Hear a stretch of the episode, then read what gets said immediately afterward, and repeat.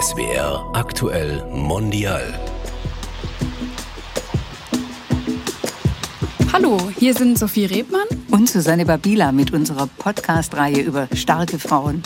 Egal ob für das Klima, gegen das Mullah-Regime im Iran oder gegen Lukaschenko in Belarus, überall protestieren Frauen. Deshalb wollen wir Sie in den Blick nehmen und mit Ihnen darüber sprechen, wie Ihr Protest aussieht und warum Sie sich engagieren. Und in dieser Folge sprechen wir mit der belarussischen Regieassistentin Marina Michalczuk über eine Protestbewegung, die nicht mehr auf den Straßen und auch nicht mehr in der öffentlichen Wahrnehmung ist. Ich habe damals sehr daran geglaubt, dass es eine Änderung geben wird. Und als ich Stücke von anderen angeguckt habe, das fand so Anklang bei mir dass ich erste Mal da verstanden habe, wie wichtig das ist, eigene Kultur wertzuschätzen. Vor zweieinhalb Jahren, im August 2020, gingen in Belarus die Menschen auf die Straße und streikten in Fabriken.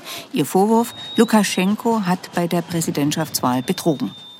Wir wollen in dieser Folge darüber sprechen, was passiert danach. Also es waren ja überall Träume, Ziele und Menschen auf den Straßen haben sich engagiert, ihr Leben riskiert. Und was passiert mit all dem, wenn sich die Staatsgewalt durchsetzt, wenn die Straßen plötzlich leer bleiben und die Menschen wieder dem Alltag nachgehen, also kehrt Alltag ein? Und um das zu besprechen, besuchen wir Marina Michalczuk im Staatstheater Stuttgart. Sie arbeitet, wie gesagt, dort als Regieassistentin und dabei ist sie erst 24 Jahre jung und sie behandelt in ihren Stücken genau diese Frage. Wie geht es weiter mit dieser Bewegung, die jetzt nicht mehr im Rampenlicht steht? Hallo, hey, Marina. Hallo. Hallo. Grüße Sie, ich freue mich sehr. Freut mich. Wo gehen wir denn jetzt hin? Auf die Probebühne. Auf die Probebühne. Nicht äh, alleine klarkommen. Ich es nicht wissen. Der erste Monat war Horror. Katastrophe. Du hast vorhin gesagt, dass die Räume, dass man die gesehen haben muss, dass die so besonders und schön sind. Wieso? Die sind enorm groß und vor allem auch die ganze Technik, die da gibt ähm, und was daraus gemacht werden kann bei diesen ganzen Inszenierungen, aber auch die besondere Atmosphäre, die hier in Fluren und Zimmern herrscht, in unterschiedlichen Büros. Unser Theater produziert ja alles selber. Schuhe, Hüte, Kostüme, das ist alles hier. Wir haben große Fundus mit unterschiedlichen Sachen. Und das ist ja auch sehr, sehr alt und das hat auch sehr, sehr alte Geschichte. Äh, das erlebt man so nicht jeden Tag, glaube ich, so, so was man spürt. Diese Atmosphäre, auch diese theatrale, künstlerische Atmosphäre. Sie strahlen richtig, wenn Sie das erzählen. Weil ich Theater mag.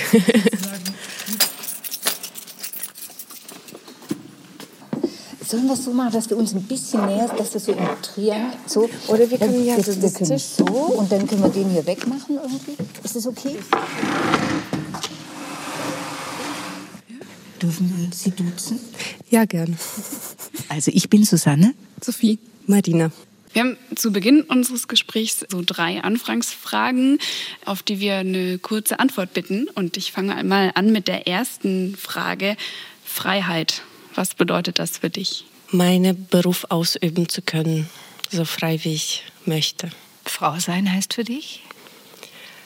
Das ist ein bisschen schwieriger. ja, weil das bedeutet eigentlich sehr vieles.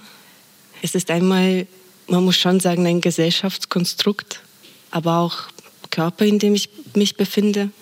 Das hat für mich auch was mit Stärke zu tun, Frau zu sein.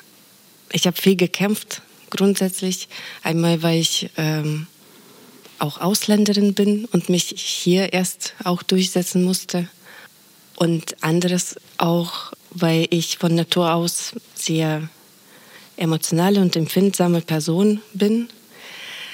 Und mich durchsetzen zu können, war erstmal eine sehr schwierige Aufgabe für mich. Und als Frau? Als, als Frau, aber auch als Mensch. Die dritte Frage. Was machst du, wenn du kein politisches Theater machst? Ich mache Sport, Schwimmen, weil das ist einzige Sportart, wo ich mich richtig entspannen kann. Vor allem nach dem ganzen politischen Theater und nach ernsten Sachen und viel Arbeit.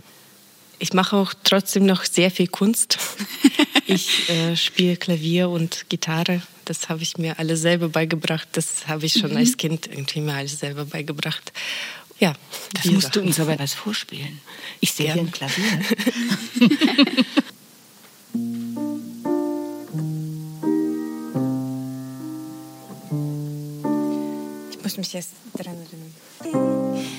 And I'm winning and I'm sinning. Take a page from my dream and I'm living, I'm spinning. World and keeps on turning. World and keeps on turning.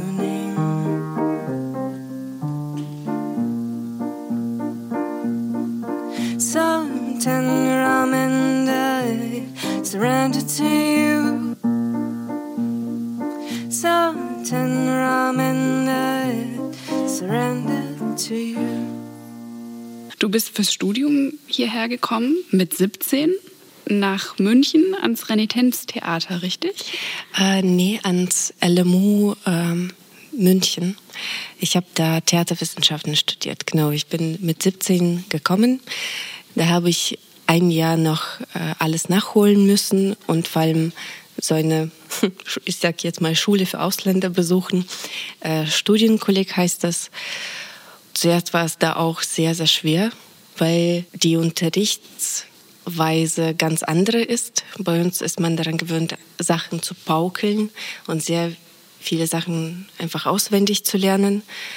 Und hier ist es eher ich wusste nicht, wie ich mich für die Prüfungen vorbereiten könnte, weil man nichts lernen kann mhm. dafür. Ähm, nur, nur so Kleinigkeiten. Man musste sehr viel improvisieren, sage ich jetzt mal, sehr viele Aufsätze schreiben, was ich gar nicht gewohnt war.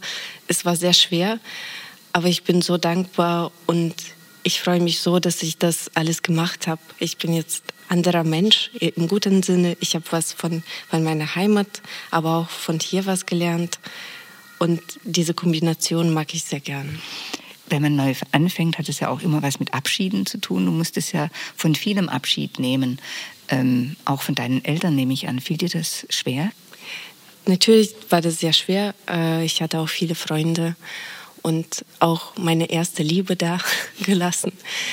Ich bin auch sehr oft im ersten Jahr zurückgekommen, weil wir hatten Ferien, so wie Schülern Ferien haben. Und das ist ja immer nach fünf Wochen, glaube ich, könnte man frei haben, eine Woche. Und dann bin ich immer hierher gefahren. Ich hatte natürlich nicht so viel Geld dafür. Ich habe äh, einen Bus genommen. Das dauert ungefähr 24 Stunden.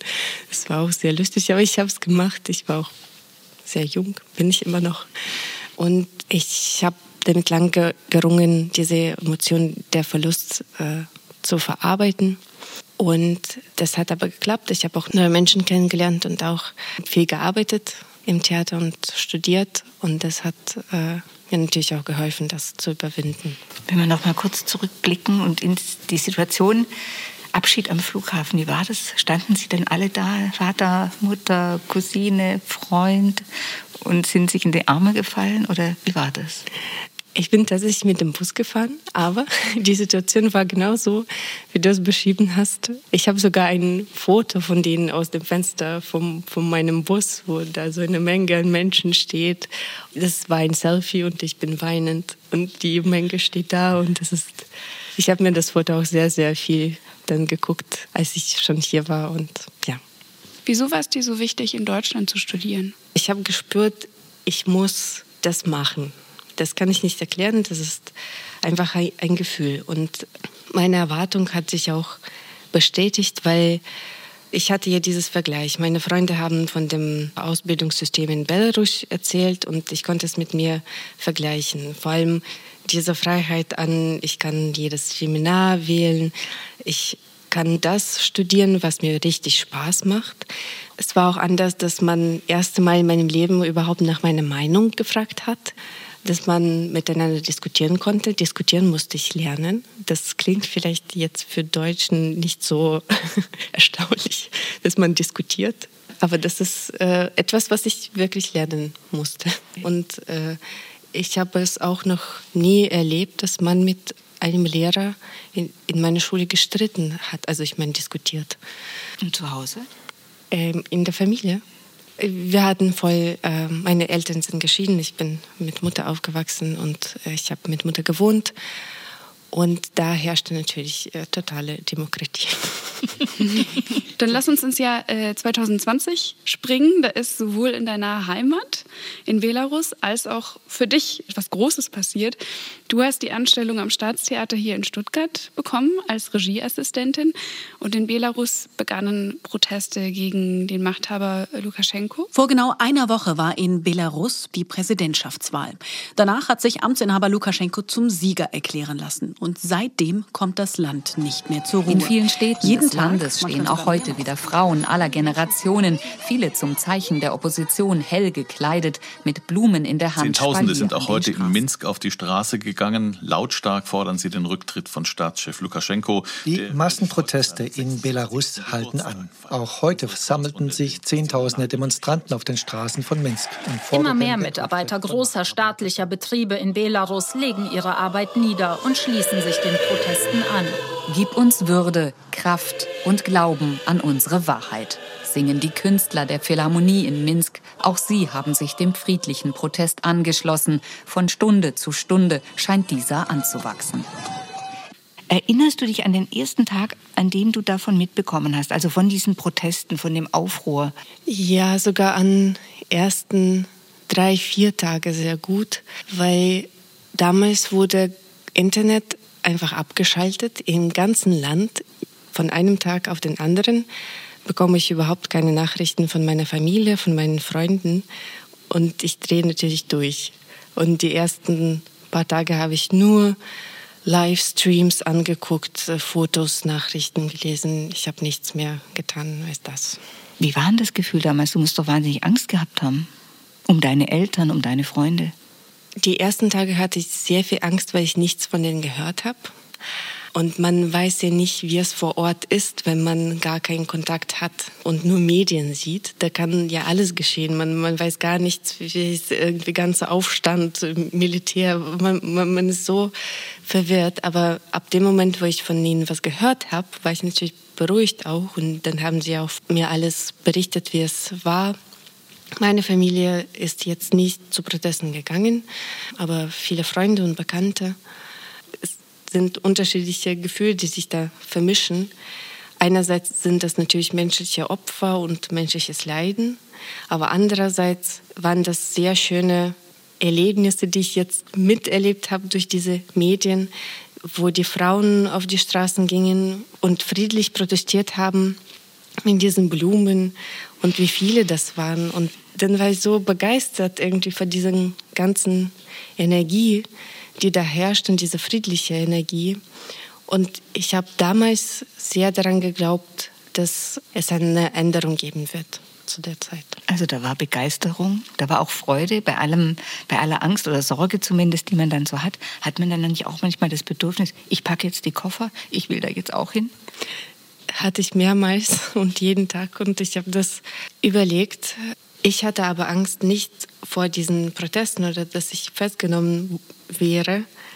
Ich hatte eher Angst, dass ich nicht mehr zurückkehren kann und nicht mehr meinen Job ausüben kann, den ich hier habe. Ich habe hier immer noch keinen ähm, unbefristeten Aufenthaltserlaubnis. Wenn ich in Belarus verhaftet werden würde, dann könnte das, das mein Aufenthalt gefordert werden, ge gefährden. gefährdet. Und weil man wusste auch nicht, ob man jetzt Grenzen schließt oder was überhaupt in den nächsten Tagen passiert. Aber ich wäre gerne dabei.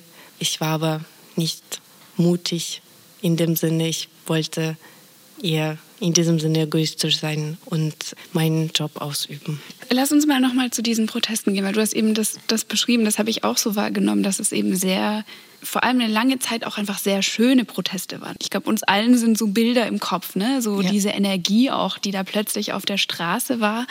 Hat das die Gesellschaft verändert in Belarus? Natürlich, wir haben auf einmal gesehen, dass uns gibt und dass wir das machen können, das Ganze und wie toll das ist. Und wir haben auch durch Sowjetunion und Regierung von Lukaschenko sehr stark an nationaler Gedanke verloren. Und grundsätzlich vergessen, wer wir sind und unsere Geschichte wird uns auch nur in, in, Tatsachen unterrichtet, die teilweise falsch sind. Und keiner kennt sich so wirklich aus. Und das hat alle verändert, natürlich. Aber nach ein paar Monaten kam auch Depression und Erkenntnis, wie viel Schaden das angerichtet hat. Menschen, die ähm, sterben mussten. Oder gefoltert wurden und vor allem immer noch jetzt als politisch Gefangene in Gefängnissen sind. Da können wir vielleicht an der Stelle einmal sagen, Maria Kolesnikova zum Beispiel, die ja auch in Stuttgart aktiv war und dann eben als eine der drei anführenden Frauen nach Belarus zurückgegangen ist, wo jetzt gerade, wo wir den Podcast aufzeichnen, Berichte darüber kommen, dass sie in, im Krankenhaus ist, in, auf der Intensivstation in bedrohlichem Zustand ähm, und man weiß gar nicht, was das Problem ist und wieso sie da ist. Und das auch nur als ein Beispiel bestimmt von vielen Menschen, denen es so geht. Genau, das ist ein Beispiel und viele anderen das ist schrecklich. Sie ist ein Beispiel, dass es eine Frauenbewegung auch war.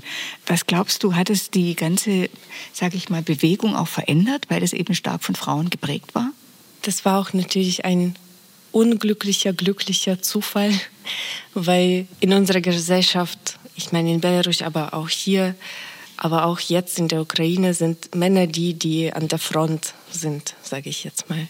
Und da die Männer verhaftet wurden, haben das Frauen übernommen. Und das war auch für mich sehr spannend. Ich habe es nicht erwartet, aber ich habe in dem Moment verstanden, wie stark die Frauen sind und wie stark wir sein können. Es war ja ursprünglich der Mann von Tichanowskaja, der sich aufgestellt hatte als Präsidentschaftskandidat, der dann verhaftet wurde und daraufhin hat sie gesagt, jetzt trete ich an und hat eben auch die Genehmigung bekommen, sich aufzustellen weil man ihr als Frau nicht zugetraut hat, das tatsächlich durchzuziehen und gewählt zu werden auch. Hat sich jetzt dadurch, du hast ja vorhin gesagt, wir als Frauen haben erfahren, dass wir etwas verändern können. Ist dieser Eindruck geblieben? Hat sich wirklich für Frauen was verändert in Belarus? Ich glaube, es hat leider jetzt für keine, für Frauen und Männer nichts geändert, teilweise auch schlimmer geworden. Ich finde es aber trotzdem gut, dass es diese Proteste gab. Du hast ja gesagt, man fühlt sich so, man ist im Ausland, man fühlt sich geschützt, man kann nicht so viel machen, man kann sich nicht so einmischen, aber du mischst dich ja ein.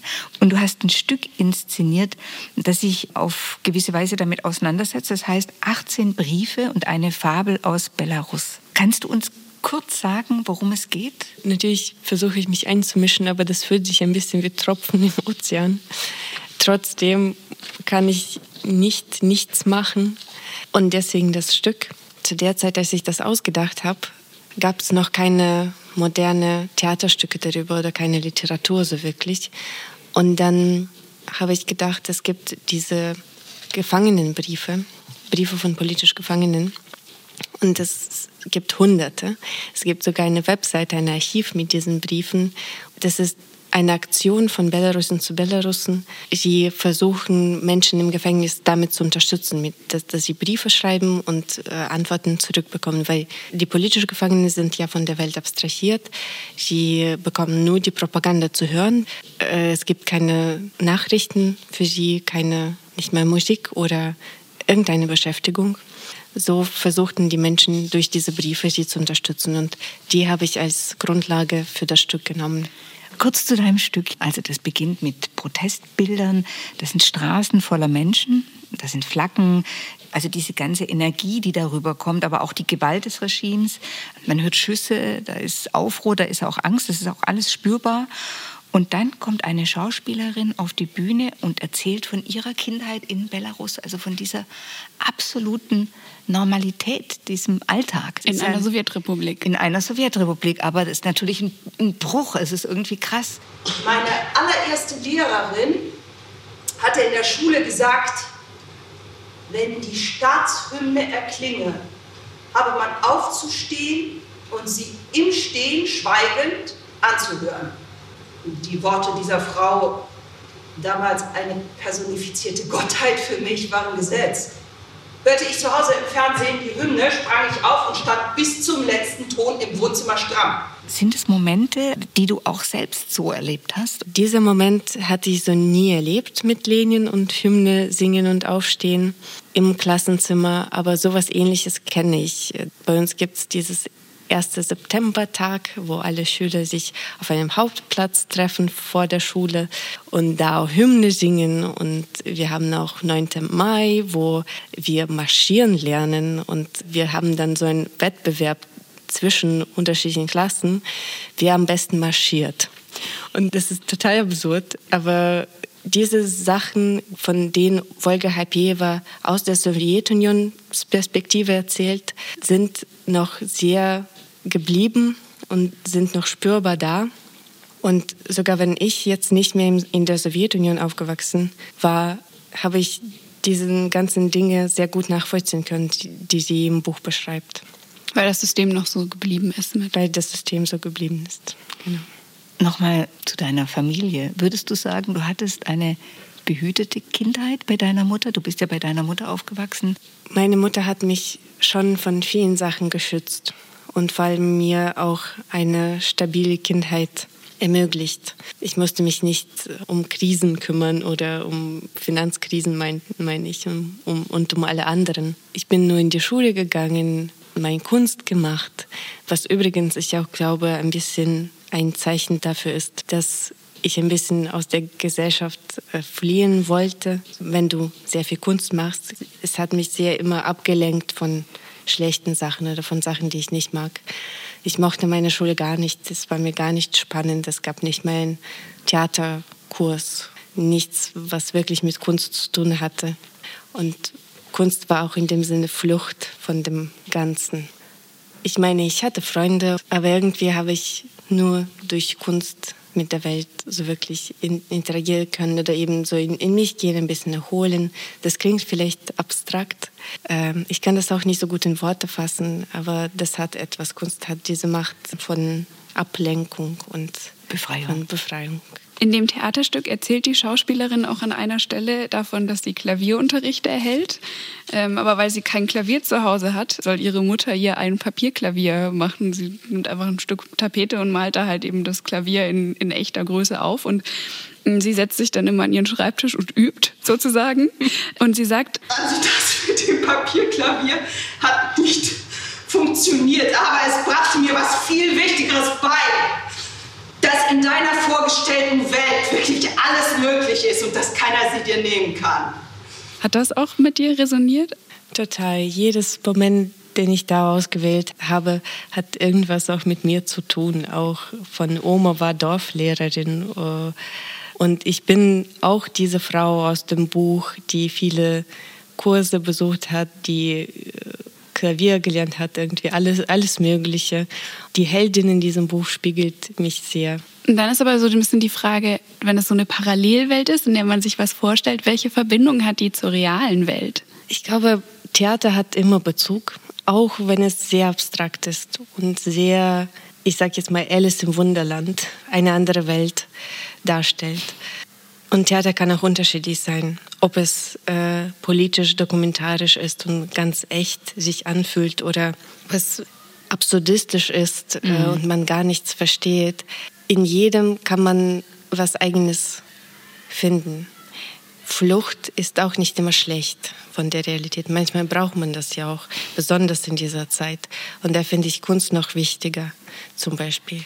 Aber auch Kunst hat eine Möglichkeit, Sachen zu kommunizieren, Sachen darzustellen, die politisch dokumentarisch sind und unsere Welt wiederzuspiegeln. Ich finde, das ist wirklich gut gelungen, Verbindungen zu schaffen. Привет, любимая сестра. Я получила твое письмо was verbindet die Ukraine jetzt mit Belarus, dieses System der Unterdrückung, Tatsache, dass Menschen im Gefängnis sind und Menschen Briefe schreiben oder von Angehörigen vielleicht Briefe erhalten? War das für dich äh, so ein Mittel, da eine Verbindung zu schaffen oder auch ein Zeichen der Solidarität zu setzen? Auf jeden Fall. Ich glaube, wir haben eine gemeinsame Geschichte. Wir waren äh, in Sowjetunion und bei beiden Ländern wurde Kultur und Sprache unterdrückt. Und in diesem Sinne haben wir einen Teil unserer Geschichte gemeinsam und können auch in dieser Hinsicht einander gut verstehen. Dann war Krieg sehr im Fokus und ich habe eine tolle Idee gehabt. Es, gibt, es gab ja bestimmt viele geflohene Künstler, die jetzt hier in Stuttgart sind und die auch Arbeit suchen und vor allem die Sprache nicht können und die aber trotzdem irgendwas im Theater und Kunst machen wollen. Und dann dachte ich, mein Projekt ist eigentlich äh, perfekt für sie, weil sie Sprache können und mir helfen können und ich ihnen helfen kann. Und so ist es zustande gekommen. Was war dir besonders wichtig, was vermittelt wird? Vor allem, dass sie nicht in Vergessenheit geraten, dass ihre Stimme gehört wird. Anders ist es ja irgendwie nicht möglich. Die sind da eingesperrt und sie haben keine Stimme. Es war dir ein Anliegen, in den Briefen die nicht in Vergessenheit zu geraten. Wieso dieses Stück? War das vor allem für das Ziel oder gab es auch ein, eine andere Motivation dahinter, jetzt eben dieses Stück aufzuführen? Ich möchte natürlich immer meinem Leben und meinem Berufsleben das machen, was für mich und Menschen relevant ist. Und deswegen, ich wusste, dass ich diese Produktion machen werde. Und die Idee kam wie von selber. Ich wusste ganz genau, worüber das Stück sein wird, weil das ist das, was mich am meisten zu der Zeit interessiert hat. Und deswegen habe ich auch ein Stück dazu gemacht, mhm. um das auch hier weiterzutragen, zu thematisieren. Ist das dann so ein bisschen, du konntest nicht vor Ort sein, nicht vor Ort mit protestieren, ist das so ein bisschen deine Art von Protest? Ich sage jetzt mal, wie Ablassbrief.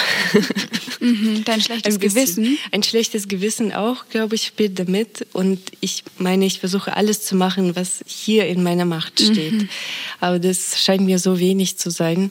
Trotzdem ist es ja kein Grund dafür, gar nichts zu machen. Deswegen. Du greifst eben zur Kunst. Siehst du das so als deine Aufgabe auch als Belarusin, jetzt mit den Mitteln, die du hast, ich sage jetzt mal, Widerstand zu leisten? Der Widerstand, aber auch Fortsetzung von Kultur, belarussischen Kultur grundsätzlich. Weil die ganzen Proteste sind ja so spät stattgefunden, weil man eigenes Ich und eigene Herkunft nicht bewusst war und wie reich eigene Kultur auch sein kann, das wurde ja auch ständig unterdrückt und uns wurde ständig äh, gesagt, das ist nicht wichtig oder wir haben Bruder Russland, äh, wir müssen alles Russisch, alle Russisch sprechen. Und wir haben unsere Kultur deswegen auch nicht entwickeln können. Und leider, bedauerlicherweise, kann man diese Kultur nur hier in Europa entwickeln, in anderen Ländern. Und ich sehe es auch als meine Aufgabe, das fortzusetzen, Menschen darüber zu erzählen und auch dadurch politisch zu handeln. Ich habe jetzt in einem anderen Projekt äh, mitgemacht mit belarussischen Künstlern. Wir haben ein belarussisches Theater gemacht, drei neue Stücke geschrieben. Und als ich Stücke von anderen angeguckt habe, das fand so Anklang bei mir, dass ich erste Mal da verstanden habe, wie wichtig das ist, eigene Kultur wertzuschätzen. Ich war auch da und ich saß mit den Menschen im Publikum und ich muss sagen, ich habe selten so ein aufmerksames Publikum mitbekommen und eines, das so mitgelacht hat und eines, das auch so emotional mitgegangen ist. Also ich, ich, ich fand es an Stellen auch, also ich habe an Stellen auch mitgeweint. So, ähm, also es hat mich wirklich ergriffen und ich glaube auch das gesamte Publikum. Also das, was du sagst, dass die Kultur jetzt hier auflebt und eben dann auch mit so einer Euphorie und eben so einer Emotionalität auflebt, wie man sie vielleicht eben, wenn das ganz alltäglich ist und wenn man es so ganz normal mitbekommt, wie wir es hier in Deutschland haben, gar nicht gar nicht mehr hat, weil man es eben als selbstverständlich wahrgenommen hat, dann hat das so einen großen Wert. Und trotzdem ist es doch auch total schmerzhaft, wenn du sagst, das kann nicht in Belarus stattfinden, sondern im Ausland, da überall, wo ähm, die Opposition hingeflohen ist, wo die Diaspora ist die Menschen in Belarus selber bekommen das ja gar nicht mit. Ich meine, wir hatten Stream. Man könnte das angucken. Äh, natürlich, das ist sehr schade. Ich reagiere nicht mehr emotional drauf, weil ich schon seit äh, zweieinhalb Jahren damit äh, lebe und ich verstehe, dass jetzt wird jedes freie Denken und freie Kunst vor allem auch unterminiert und ist gar nicht möglich mehr in Belarus. Es ist aber kein Anlass, Kunst gar nicht weiterzumachen und weiterleben zu lassen. Und an solchen Projekten mit Diaspora und auch mit deutschem Publikum merke ich, dass es sehr wichtig ist und dass es auch Anklang bei, bei vielen Menschen findet, vor allem auch bei Belarussen, dass es wieder eine Gemeinschaft gibt, die sich äh, wiederfindet und die eigener Kultur bewusst wird, immer bewusster. da steckt ja ganz viel Befreiung drin, geistliche Befreiung, künstlerische Befreiung, kulturelle Befreiung. Kann man jetzt unter diesen Voraussetzungen, die du auch erlebst und wie du beschreibst jetzt nach sieben Jahren Deutschland, auch dieses freie Klima, kannst du dir überhaupt vorstellen, jemals dann wieder zurückzugehen? Auf jeden Fall. Ich möchte auf jeden Fall in Belarus Theater machen, auch damit, was ich hier gelernt habe, mit den unterschiedlichen Techniken und Möglichkeiten. Und das kann ja natürlich nur unter der Voraussetzung äh, sein, dass ich da auch wirklich frei arbeiten kann und frei Thema für meine Arbeit auswählen kann und über alles sprechen kann. Und ich hoffe, das passiert so bald wie möglich. Ich bin aber in dieser Hinsicht ziemlich pessimistisch. Ich glaube, das dauert noch Jahre, bis es überhaupt möglich ist. Aber ich würde sehr, sehr gerne natürlich in Belarus auch äh, mein Theater zeigen. Vielen, vielen Dank. Danke Dankeschön. euch. Vielen Dank. Wir wünschen dir vor allem Erfolg und Glück, ja. Vielen, vielen Dank. Bis in Belarus Meinungs- und Redefreiheit herrscht, wird Marina Michalczuk hierbleiben und hofft ab August als freie Theaterregisseurin arbeiten zu können. Das ist aber gar nicht so leicht und einfach, hat sie uns erzählt, weil sie noch immer kein unbefristetes Bleiberecht hat und die Aufenthaltsgenehmigung immer an eine Arbeitsstelle oder einen Studienplatz gekoppelt ist. Und wenn euch der Podcast gefallen hat, dann abonniert uns doch, damit ihr die anderen Folgen über starke Frauen nicht verpasst. Tschüss, sagen Susanne Babila und Sophie Riedmann.